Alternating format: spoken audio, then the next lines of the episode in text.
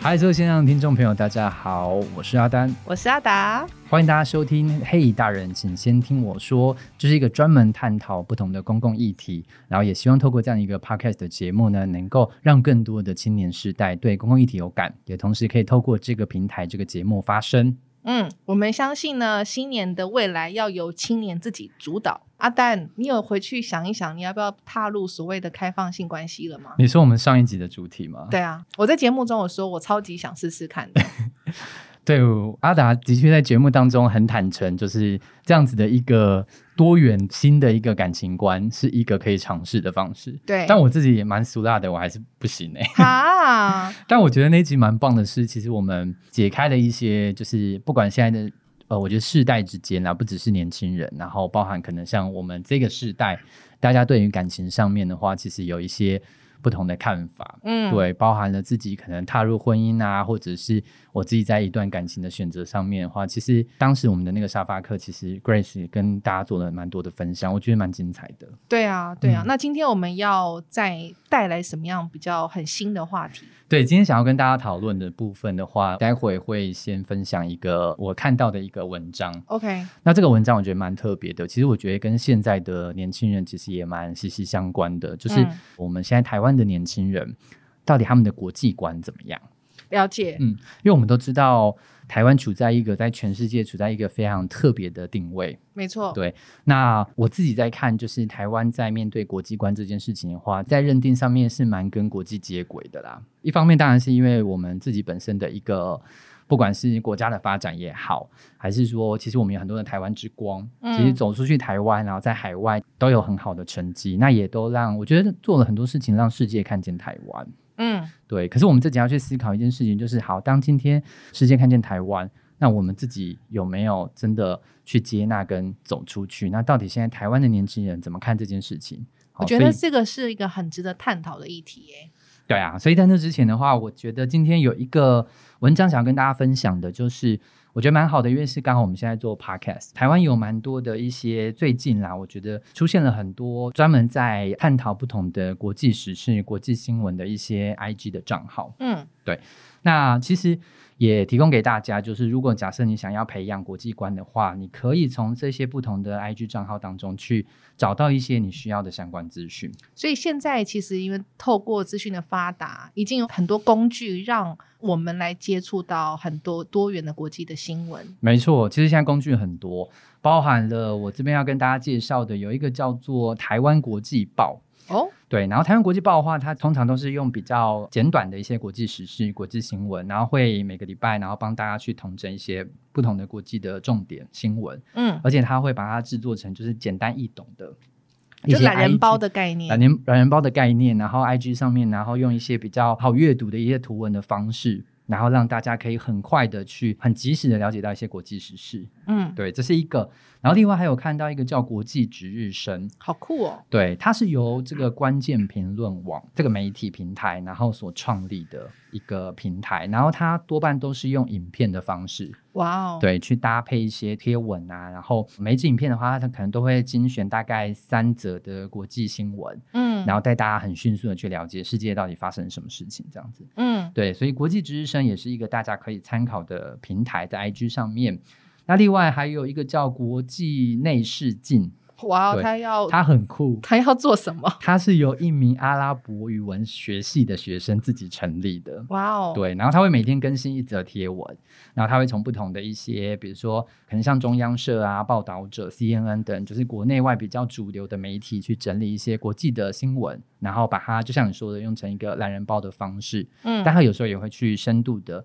带大家去探讨一些不同的议题。嗯，对，所以这个我觉得也蛮酷的，叫国际内视镜。好对棒。还有吗？然后另外的话，其实还有蛮多的，有一个叫做敏迪选读。哦，这个我听过，这个你听过吧？对，对他蛮有名的，他之前好像是从先从 Line 上面开始，嗯，对，然后他他用了一些比较平易近人，或者是用一些比较接地气的那种乡民的梗，是然后让大家就让读者能够很轻松上手，然后去看到跟了解更多的国际新闻。对，嗯所以这个敏迪选读也是一个，他现在自己有那个 IG 的平台，所以大家也可以搜寻，上面应该也可以看到蛮有趣的一些国际时事。这一些 IG 账号、嗯有个特点，就是它会把一些感觉好像很深奥的一些国际讯息，转化成一个很轻松易懂的讯息。对，没错，因为我觉得这个是大家现在在媒体使用习惯上面比较容易接受的方式。嗯，对，就是你要让我很简短、很快速、很及时的掌握这些相关资讯，我不想要花太多的时间，然后去看太多字的文章。嗯，对啊，所以这也是大家的这个现在的一个阅读习惯。是，然后另外还有一个是，它叫做范奇飞，嗯哼，对，他是一个非常资深的在美国的一个特派记者。对，然后他自己好像离开了新闻台之后，他开始去创立了他自己很多的一些频道。他是不是在环宇新闻网还是哪一个电视台也有自己的节目，对不对？对他有一个叫范起飞的《环宇漫游》，嗯，这是他的一个节目。然后另外他还有 Today 看世界，然后匪夷所思等等的，就是蛮多不同的频道啊。他是一个蛮资深的媒体人，然后他我觉得他的分析都蛮有趣的，因为他从嗯一个媒体人的视角，然后去看不同在国际上发生的事情，但是他也会放入他自己的一些观点跟看法。好对酷我觉哦得他他蛮蛮红的，我那我自己有在 follow。那你这样子照你分析起来，其实我们现在能够接触到国际新闻或国际相关的资讯是触手可及了。对，现在越来越多啦，而且我觉得最知名的。嗯也是我们都一定会追踪的，就是百灵果 podcast 就是百对 百灵果，嗯，对，而且他们是一个非常，我我觉得大家一定不陌生，对，对，因为凯莉呢跟 K 他们就是用一个比较轻松的方式，是，然后很 freestyle 的，因为他们通常会用双语的方式嘛，嗯哼对，然后去分享一些国际的新闻，嗯而且他们什么都聊，什么都不奇怪， 什么都没在怕。刚刚跟大家分享的几个就是线上 IG 的平台，都是大家可以蛮快速，就是可以有空的话可以搜寻看看，因为在那边其实可以找到很多一些国际相关的新闻、嗯国际的时事。那当然最重要的就是大家还是要追踪我们的节目，叫《嘿大人，请先听我说》，我们也有自己的 IG 的官方的频道。那也都欢迎所有听众朋友可以帮我们加入追踪起来。那如果有任何这个我们在节目当中讨论的主题呀、然后一些公共事务啊，都可以在节目当中，就是可以在频道当中留言给我们。那今天的话，其实就如同刚刚我们讨论到说，我们现在想要了解一下，就是到底台湾现在的年轻人国际观到底是怎么样？我觉得很多人有迷失，好像是年轻世代对于国际上面发生的事情有一点冷感。我觉得好像事情不是这样，就是国际观好像哎，英文讲得好的人是不是就有国际观？还是说、哦有些人会迷失说啊，国际观是不是就是关心一些美国拜登在做什么，英国的这个首相在做什么？国际观它隐含出来的内涵是非常多层次跟样貌的。嗯，感觉这也是一个蛮大的议题。没错，对，不是单单只是说大家现在关注社群平台上面到底发生什么事情，可能我就是有国际观，或者是诶我有在玩抖音，我是不是也是有国际观对这样子？啊，或者是我知道最新的呃西洋音乐的那个排名，这就是个国这际个可观。能也是一种国际观。对，就是它国际观，你到底定义什么是国际，然后以及是我怎么定义说我是个具有国际观的人，这个很嗯值得探讨。对，没错。所以呢，今天我们在节目当中也非常高兴，我们可以邀请到我们今天的沙发客。对，那今天有两位，对，哇哦我待会一定要我们有两隆重的，位对，隆重的来介绍一下，因为好，阿达，你知道我们的这个节目当初在创立这个节目的方向的时候，其实我们是希望不是只有我们的声音，或者是更多大人的声音啊，我们也对希望在节目当中有更多青年时代的声音。启发对话。对，启发对话。接下来来介绍就是我们今天的沙发客。那这一位是专家的代表，他是 Len。对，那 Len 的话呢，待会我会由他来跟大家介绍更多他自己的 background，非常的精彩。那我跟 Len 的话，其实我们是在以前大学的时候就认识，对青梅 竹马，非常嗯，这这这 青梅竹马是一个对的形容吗？好 了，好兄弟，好兄兄，弟，好兄弟，对。然后他，因为他大学的时候其实念的是传播相关科系，可是他从大学就开始，我觉得他很厉害，是因为他担任那个就是第一线的教育工作者、嗯这样的角色非常非常多年。哇哦而从大学的时候他就开始去教语言啊，然后教英文，嗯对，因为他英文非常好。嗯，然后他在大学的时候呢，其实当时还有辅修了德文，对，所以他是精通多国高语言材生，高，材生精通多国语言，是不是？请 Len 可以跟我们线上所有的听众朋友打招呼。大家好，我是 Len。虽然我也是很想当青年代表，但 是我我今觉天得好我们像，就先跳过青年代表这个身 份，我觉得世代差异 真的，我 都讲出来，你是我大学的，我我不承认你这还一想点 怎。么样？好哦，所以我大学我大学念的是新闻，然后后来研究所去念了国际传播，嗯所以我觉得今天的议题其实是我那时候在研究所里面我们都会探讨到的，因为国际嗯传播它本来就是一个跟国际关系、嗯国际政治，然后时事有关联性，而且其实我们我们那时候正大的国传所是有一半是外籍学生，嗯哦那整个班上我觉得会很像联合国的样子。我觉得它就是以西班牙文，然后中文、英文夹杂在同一个环境里面。我觉得它给我的启发非常的大，因为它它的教育跟以前我们所接受台湾的传统教育，我觉得非常的不一样。嗯那后来我就是不务正业的去，就是大学就开始教了英文。嗯但其实我小时候就想当英文老师啦，但只是不知道为什么后来就走了传播 这个领域。那我后来想说没关系，反正它就是一个两个专长。那如果我今天有一天没有办法教英文，那我可能还可以回到传播人的、嗯的角色。虽然好像到目前为止只有在。公关业有待过一阵子， 但但大部分都在英文英文教学啦，所以我嗯从大学教到现在大概也是，有点嗯，就是大不概有想点讲嘴出那软个 那个那个精准的数 字，就是如果我从大大学开始教，然后生了一个小孩，现在已经应该成年了。啊，这好样伤心哦！你这是样不是讲讲的是我们的年纪啊， 所以 Len 其实就是典型有具有国际观，而且外文能力很好的。嗯，对。而且我觉得最重要的是，因为他一直从事第一线的教育工作，所以我觉得在第一线的那个现场，他其实更能够直接去看到，就是大家当今天想要学习外语的时候，嗯他是不是他的背后的动机，他是不是希望能够自己更成为一个全球化的人才，是或者是我希望我自己能够跟跟国际能够就是接快速轨接轨。嗯，对，所以嗯待会呢，我觉得蛮期待的，就是 Len 他会从他第一线的教育工作这么多年来的经验，跟我们大家来剖析跟分析一下我们刚刚在讲的国际观这件事情，是或者是从他的角度，他怎么观察到台湾现在青年世代在面对国际是观的时候，大概会是一个什么样的状态？嗯，但讲到青年世代的代表，今天呢，我们就要介绍我们的 Angela。Angela 可以先跟我们线上的朋友打声招呼。 Hello，大家好，我是 Angela。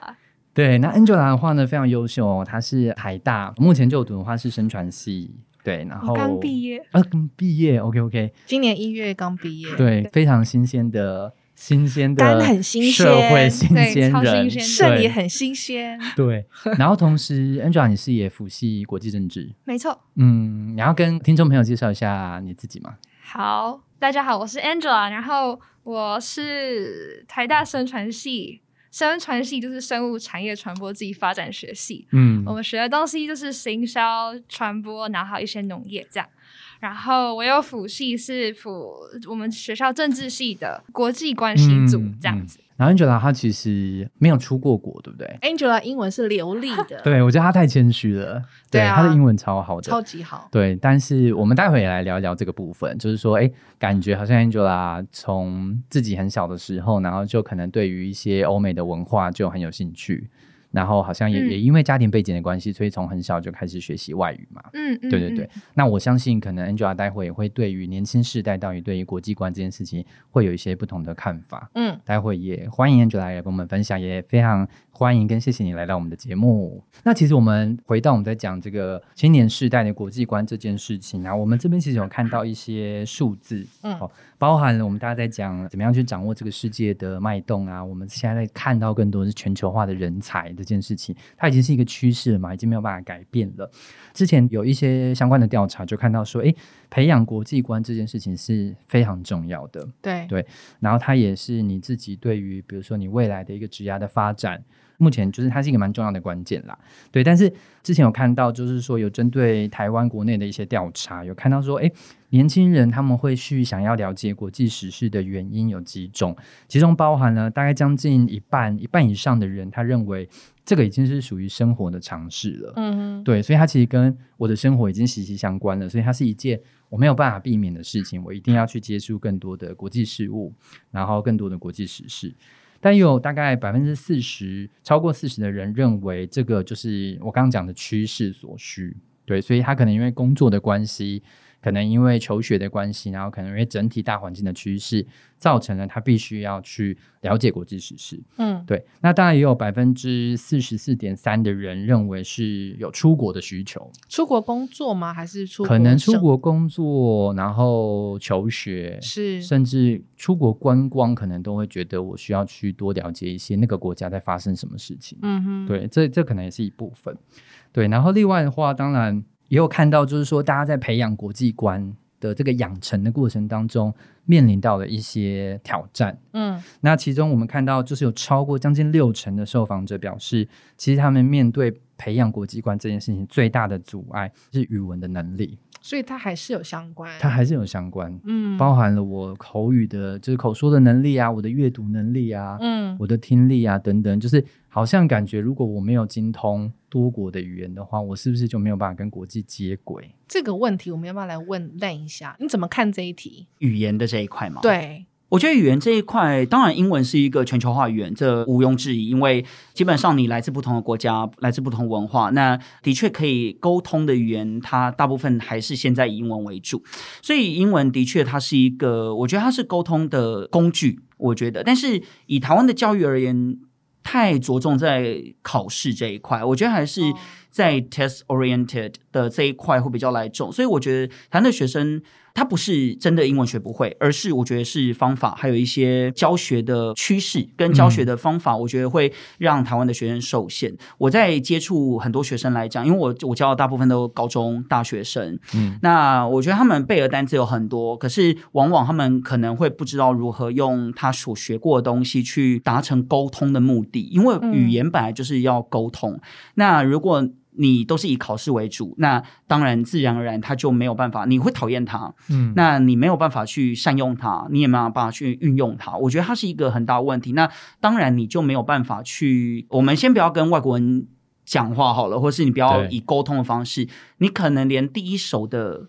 资料，嗯你可能阅读都有问题。那你等到真的拿到那资讯，已经是 second handed，或是已经是 third handed。那嗯我觉得那是一个可能被已经传很多笔的，那有可能跟原文是有出入的。嗯所以我觉得语言的重要性，并不是真的你英文好你就有国际观，而是你可以利用这个语言。当做一个工具，然后可以得到什么样你所需要有用的资讯，我觉得那是比较重要的一一环。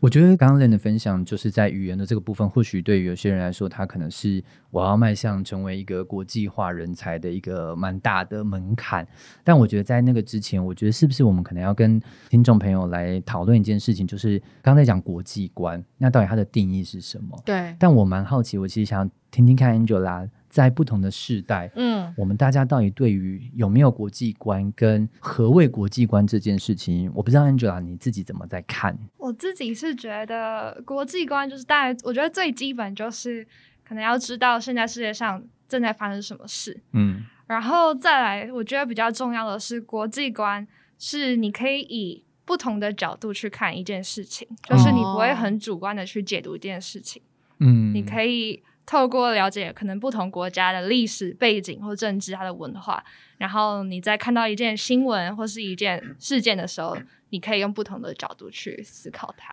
嗯就不好像不会被刚刚 Len 所说的二手或三手的资料给左右了，因为你有这样子对世界基本的认识之后，你就可以用你觉得比较客观的角度去剖析你看到的某一个事件，对没不对？错，我在想另外一个问题是，会不会因为 Angela 他们其实出生的世代，他们接受到的这些资讯其实是已经来自全球了，就是他们第一个他们接受到的资讯的管道其实是很快速，然后很多元。是，但是同时，他们其实也接受到来自全球的各种资讯，嗯所以他们根本其实，在出生在这个时代的时候，他们就不认为所谓的呃什么叫做我必须要具备国际观，而是他本来应该就在这样的环境下长大。所以，嗯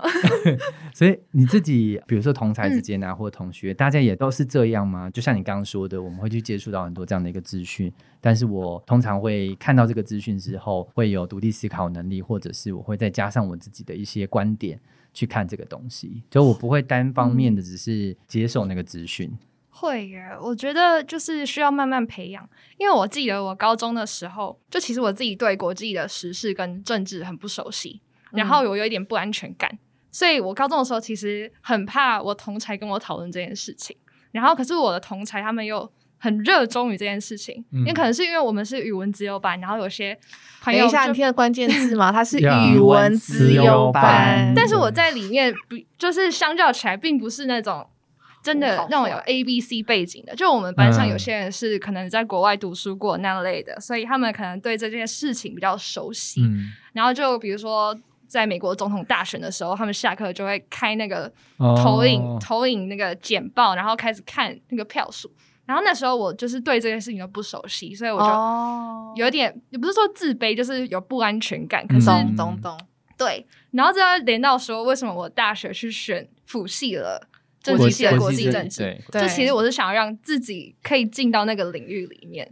哎、我可以对 echo 一下那个 Angela 吗？嗯不过我这不安感来的比较晚，就是我大学是念政治系，嗯哦，那我的第一个研究所是念国际战略，嗯，那啊照理来说我应该还有国际观了吧？。对，但我第一份工作呢是在一个政府间的国际组织嗯工作，还不瞒大家说，那时候我的老板就是吕秀莲前副总统。嗯那所以呢，他的团队里面来自的背景都非常惊人，譬如说有哈佛从小在美嗯国长大、哈佛毕业的，那也有就是 A B C，然后也有留学其他国家的人。然后当然我们每天接待很多外宾，嗯然后我们自己做的一些活动都是非常多国家、种族来的一些 event 或者是 conference 这样子。嗯我身处在那一个环境里面，我有非常不安的感觉。嗯，一、我觉得就像 Angela 说的那种，有点像是自卑，因为我不懂，我不懂嗯他们在聊什么。譬譬如如说，哦，两个讲拉丁语系的人对，他们就会讲说他们家的总统发生什么事情，政治发生什么事情，或他们可以用很流利当地语言在沟通，但是嗯我完全无法融入，嗯，所以我才觉得说，哇，My God，我真的需要。把自己放在一个具有国际观或者是多元化的环境里面，以嗯我才有真正有办法去获得我心目中所谓的国际观。嗯，所以其实它有一点回到我们刚刚在看那个一些数据的时候，发现到说，哎，大家可能在面对国际观这件事情上面的时候，其实有一种是趋势所需嘛，然后有嗯另外一种真的是环境造就了它必须要有具备这样的国际观。嗯但从你自己在第一线教育工作者这么多年里来看，就是我们刚刚观察到，可能身为台湾青年世代，我觉得不止青年世代啦，像包含阿达刚刚也分享自己的经历，我处在一个这样的环境之下，其实我面对很多国际时事、国际事务，然后我自己会有一个不安全感，或者是有的时候可能是缺乏自信。这样的状况在你第一线的教育工作的现场，你有发现到这样的状况吗？或者是说，任也可以跟大家分享一下，在你看来怎么样去定义就是国际观这件事？是，我觉得国际观它其实刚刚 Angela 讲了，我觉得她讲的很好，因为国际观它是你必须要有能力去分析一些国际时事，其实不是走欧美，因为当然主流文化，那还有对一些是比较非主流文化的嗯。那你能不能对于这些世界上的不同文化存在，你有一些感觉，或是你有没有关怀不同世界文化的一个能力？然后你可以去做出区别，嗯然后去尊重它，然后对这件事情产生好奇心。我觉得好奇心很重要。你当然是住在台湾，可是你可能台湾也是全球的一环。那你能不能把自己放在就是在台湾之外，然后去了解一下你现在周遭社会发生什么事情，然后世界发生什么事情，对台湾有什么影响？然后嗯你要有批判性的思考。我觉得批判性思考是一个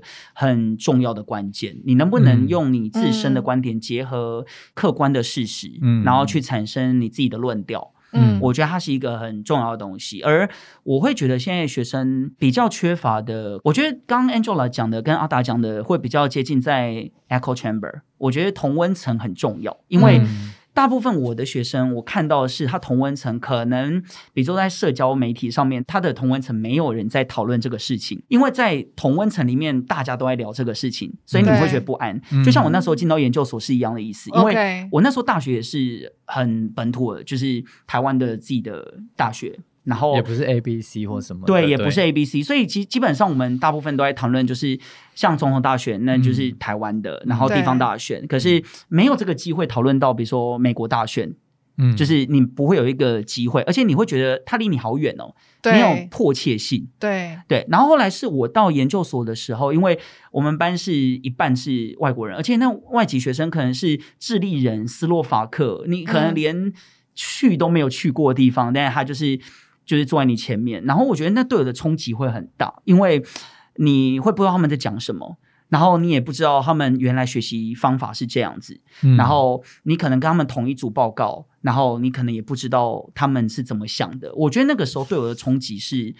比较大的。嗯所以，如果在我没有进入到研究所之前，我其实也跟台湾大多数嗯的学生一样，新闻媒体没在讨论， OK，然后同温层也没有人在讨论，对，然后你 IG 上面或是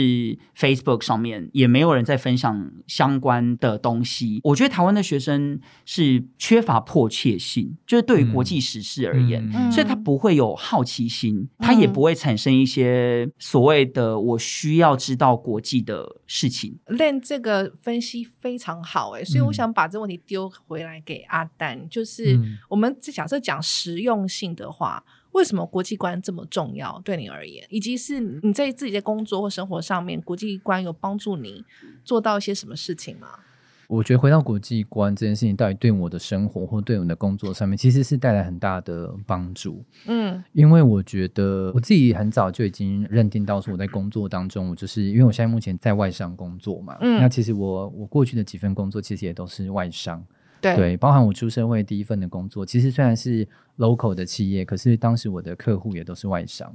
所以其实我自己本身在面对工作上面的时候，我每天就是要看这些全英文的 paperwork。而且你从小就是在国外长大，，对对对，另外一方面也是因为我，因为我从小在南美洲，就是我在阿根廷长大的，所以一直到高中毕业，然后要大学，大学我在台湾念的，是，所以我大概高中以前，就大学以前的话，其实就我就是从小在国外长大，所以当时对我来说，其实我最大的学习，你先不要问我说我有没有国际观，因为我当时我根本不懂什么叫国际观，嗯因为我就可能我就是活在那个当下，嗯然后我也。不知道何谓国际观这样子，因为我面对到就是这么多白人，面对到就是这么多外国人这样子，对。可是我觉得那个时候对我来说最大的学习是，我真的对于多元的文化，我的接受度非常高。嗯那我觉得那个多元的文化不再只是国家跟国家之间的多元，它甚至是城市跟城市之间的多元。我觉得那个都有可能会因为你有这样的一个成长的背景，嗯，会给你带来蛮大的帮助。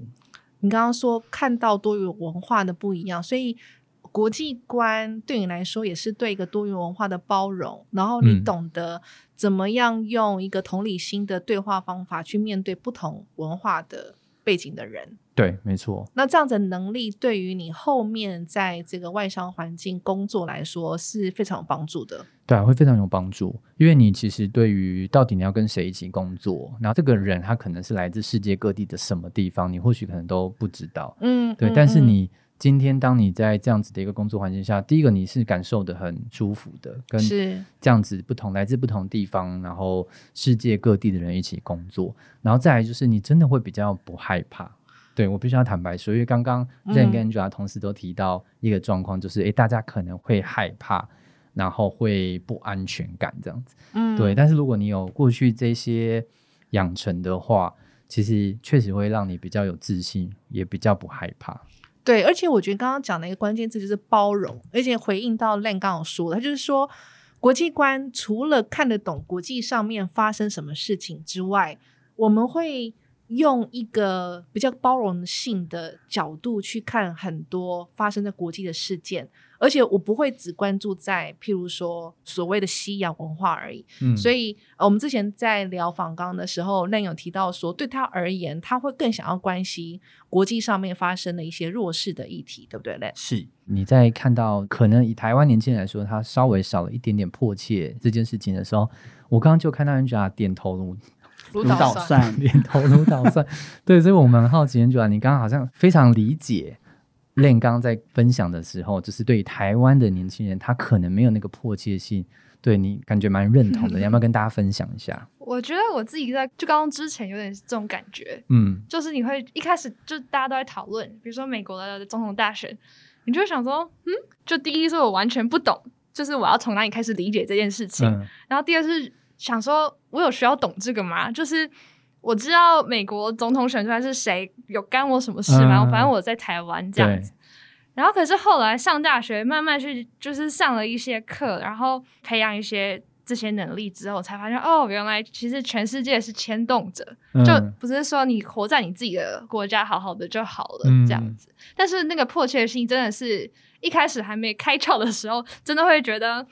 应该是有点像是不安全感，然后又觉得有点防备心的感觉。 是，我觉得它它就会变成一个，所以我刚才讲好奇心，就是因为没有迫切感，你不会对这个东西产生好奇，所以你会从你最近的事物先关心起。那我觉得现在年轻人大部分。比较着重在个人的一个，我觉得自媒体的影响也有啦，然后网红的影响也有，所以我觉得它是一个非常 personal 的事情。嗯然后他就会觉得好像我周遭自己顾好。我觉得先不要讲国际观这个事情，我觉得对于学生而言，我我在上课过程中其实常会讲到一些，因为我讲很久嘛，对十几年前或是在几年前，你可能生活上一些事情，我们上课会分享嘛，那你就会看到下面学生就会觉得，哎、好像跟你有 relate 到，就是会有同感。嗯可是我最近几年会有一种感觉是，我在台上讲的明明就我觉得是现在台湾或是世界上有发生的事情，可是下面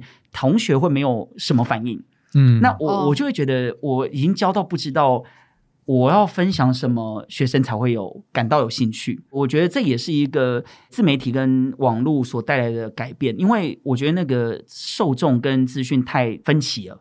嗯它已经不是以前媒体所掌控的那种主流的东西，再加上现在的媒体好像也没有比较少在讲到，我说电视上了，但当然现在青年时代可能电视没有什么重要性，可对是。你的同温层有没有在分享这件事情，嗯或是有没有涉猎一些国际的，比如说时事？嗯那我觉得迫切性、好奇，你可能在国际时事都缺乏之下，那就会导致现在年轻人会觉得，哎，好像就跟 Angela 讲，这东西跟有什么关系？嗯那我是不是关心我等一下，比如说打那个塔楼， 我可以进几级，是不是比较跟跟我我有比较有关系关一点点？嗯对，嗯所以我会觉得是环境，嗯还有你的 curiosity。我觉得我们可以讨论一题，就是我们都在讲说，刚刚已经分析出来说，有没有国际观跟你的同温层嗯，很有关系，就是对这个你生活的环境、工作的场合，然后你需要得到的资讯是不是很重视跟国际观有有关的？嗯但我想反过来问 Len 跟 Angela，就是说，你们我相信两位都是超级具有国际观的人。嗯那对于年轻世代人而言，拥有国际观可以带来什么好处啊？其实我没有认真想过说它可以实质带来什么利益，但是刚刚我头脑里面先蹦出来的是会懂得尊重别人，就是你在跟不同国家人互动的时候，可能是因为你有接触过比较多的资讯，或是你了解他的文化，嗯所以可能你在跟他互动的过程中，你会是尊重他的，然后你可以跟他很平等的交流嘛，或舒服的交流。嗯对我来说，就是国际观可以让你跟不同国家一个完全不同成长背景的人，你可以嗯跟他很嗯，顺畅的交流。我觉得那个顺畅的交流有一个部分，会不会是建构在我跟他可能有共同的话题？当我开始去涉猎这些国际的，不管是我看一些国际新闻啊，嗯或接触更多的一些国际时事的时候，其实我比较是知道世界在发生什么事情。那当我在跟这样不同国家人，不管是工作上也好，嗯或者是在比如说求学的阶段，其实我跟他都会有共同的话题。对，对那那个话题我觉得嗯蛮重要的，因为它其实就会让你们彼此之间的距离就是可以比较近。对，而且我们说国际观好了，它其实对相当程度来说也帮助我更谦虚，嗯，我们就会知道说，原来台湾在整个全世界里面来说，我们碰到什么困难，我们有些什么样的贡献，嗯然后我们知道说我们可以发生的影响力在哪边。那原来还有这么多议题同时间在全球发生，譬如说我们讲难民的议题好了，嗯这么多议题在全世界同时发生。那身为台湾的我们，我们除了关心我们现在手上看到的新闻之外，我们还可以多做一些什么？嗯所以那种渺小感，或者是那种同理心说哦，那我们应该要多做一些什么事情，那种谦虚，我会自然而然会产生这种感觉啦。嗯那 Len 呢？那你觉得？你如果有国际观，它可大可小啊。其实我觉得，就像如果你没有一个国际观的人，你可能会没有办法理解说，比如说，可能台湾都会觉得啊，就英国就是一个国家，然后你可能没有办法理解说，为什么在世足赛的时候，爱尔兰队嗯跟英格兰队，就是爱尔兰会不支持英格兰队，就对为什么？所以那个时候我刚听到我英国朋友这样讲，然后我会觉得，可是同一个国家的人，你为什么就是会不支持自己国家的队伍？然后他就说，哦、t h a t s history。然后我就觉得，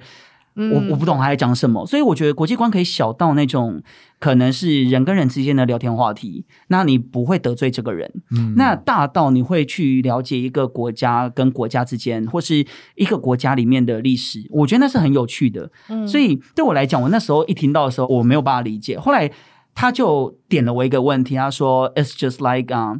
China and Taiwan，嗯他就就是说感觉就像是台湾跟中中国一一样。对所以嗯我后来才发现，原来其实各个地方都有不同的东西，而了解这些不是国际观，是你的知识。嗯然后你跟不同国籍的人相处，你不会让你自己觉得很尴尬，嗯或是不会出糗。那我想问嗯一个问题，就是你教了那么多学生啊，你有看到一些学生他是特别具有国际观，然后会让他跟其他学生有什么样不一样的地方？我觉得是你从跟他聊天沟通的过程中，你可能会可以了解得到，跟他的话题会比较广泛，他不会是一个很 focus 在很小的东西，因为大部分学生你可能没有办法太广泛的跟他聊天，嗯嗯，对，尤其是比如说绘画课的时候，当我们在讨论到比如说国际时事，绘画课有很多不同的主题，那有些学生真的会讲不出来。他没有嗯办法回答出你任何一些跟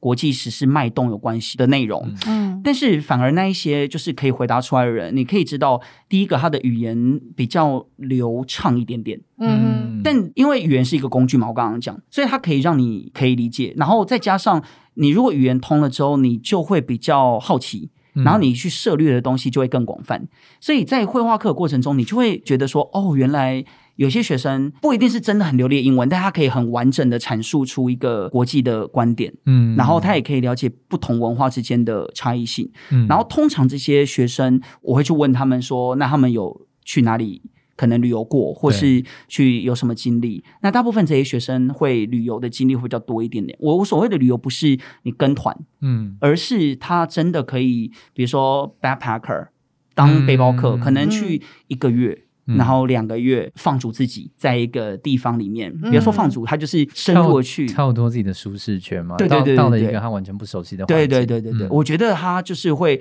体验到不同的东西，然后你就会从他的给你的 feedback 上面，你可以得到说，哦，他是真的有从这一趟旅程之中得到一些概念。我们听到很多蛮多很好的观点哈，那我觉得最重要的是，台湾的年轻人，你不要害怕，就是呃应该说你先不要去怀疑自己有没有国际观这件事情，而是说，其实它很多是在于就是你的那个环境跟你当下的那个迫切性有没有，还有对培养，然后另外的部分的话，语言虽然是一个工具，但是我觉得任刚的分享，包含 Angela 自己可能未来想要到国外去工作看看，就是是不是说你一定要语言一定要这么精通，其实不一定，但是你至少要会说，会要敢说会听，敢说，而且要敢说，敢说对，就是你就算说不好，其实也没关系，但是真的最没有重关系，真的没有关系。对，但最重要的是，你有了一点点这样子的一个语言的能力跟工具之后，它其实会帮助你打开这个世界。对，所以我觉得我们这一集很重要的讯息给年轻世代就是，呃，我们希望学习语文变成一种内驱的动力，嗯就是你学语文是为了你自己未来有更美好的未来，打开更大的机会。嗯然后，当你有这个语文能力之后，你就拥有通往世界的钥匙。对，不管你可能现在在台上，或者是你的工作跟国际观不相干，但是嗯你相信我，只要你愿意呃往这一条路走，你有语言当工具，这个世界就是你的了。对，没是错。就是不要怕讲不好，我跟你说，嗯我自真己的不要常怕常，在职场上面，我我都不知道我在讲什么，我真的不知道我在讲什 么，可是但呢，是对方都听得懂。啊对对方都听得懂， 真的。就是大家都说对，琳达说的对，对，我觉得大家真的不要怕，然后我觉得多看、多接触一些国际时事现在在发生的事情，这个世界现在在发生的事情，我觉得就是对多看。你就算中文的也没关系，但是是我觉得就是多去接触，嗯对啊嗯，可以帮助你跳脱舒适舒适圈然后或许可能可以跳脱一下你的同温层，然后去看一看不一样的事情，你就会有不同的想法。是好，那今天非常谢谢我们的两位沙发客，非常难得邀请到青年的世代代表，然后还有我们的专家，然后在节目当中跟大家分析台湾的青年世代到底它的国际观是怎么样。然后我觉得我们今天蛮多收获的，欸我自己都觉得热血沸腾了。要是我可以再年轻个二十岁，我一定哦怎么要 样？一定要干嘛干嘛之类的。你要我也干嘛好的事情笑好多 哦、好哦，那就谢谢大家今天收听这一集，然后也谢谢两位沙发客，那就在这边跟大家说拜拜，拜拜拜拜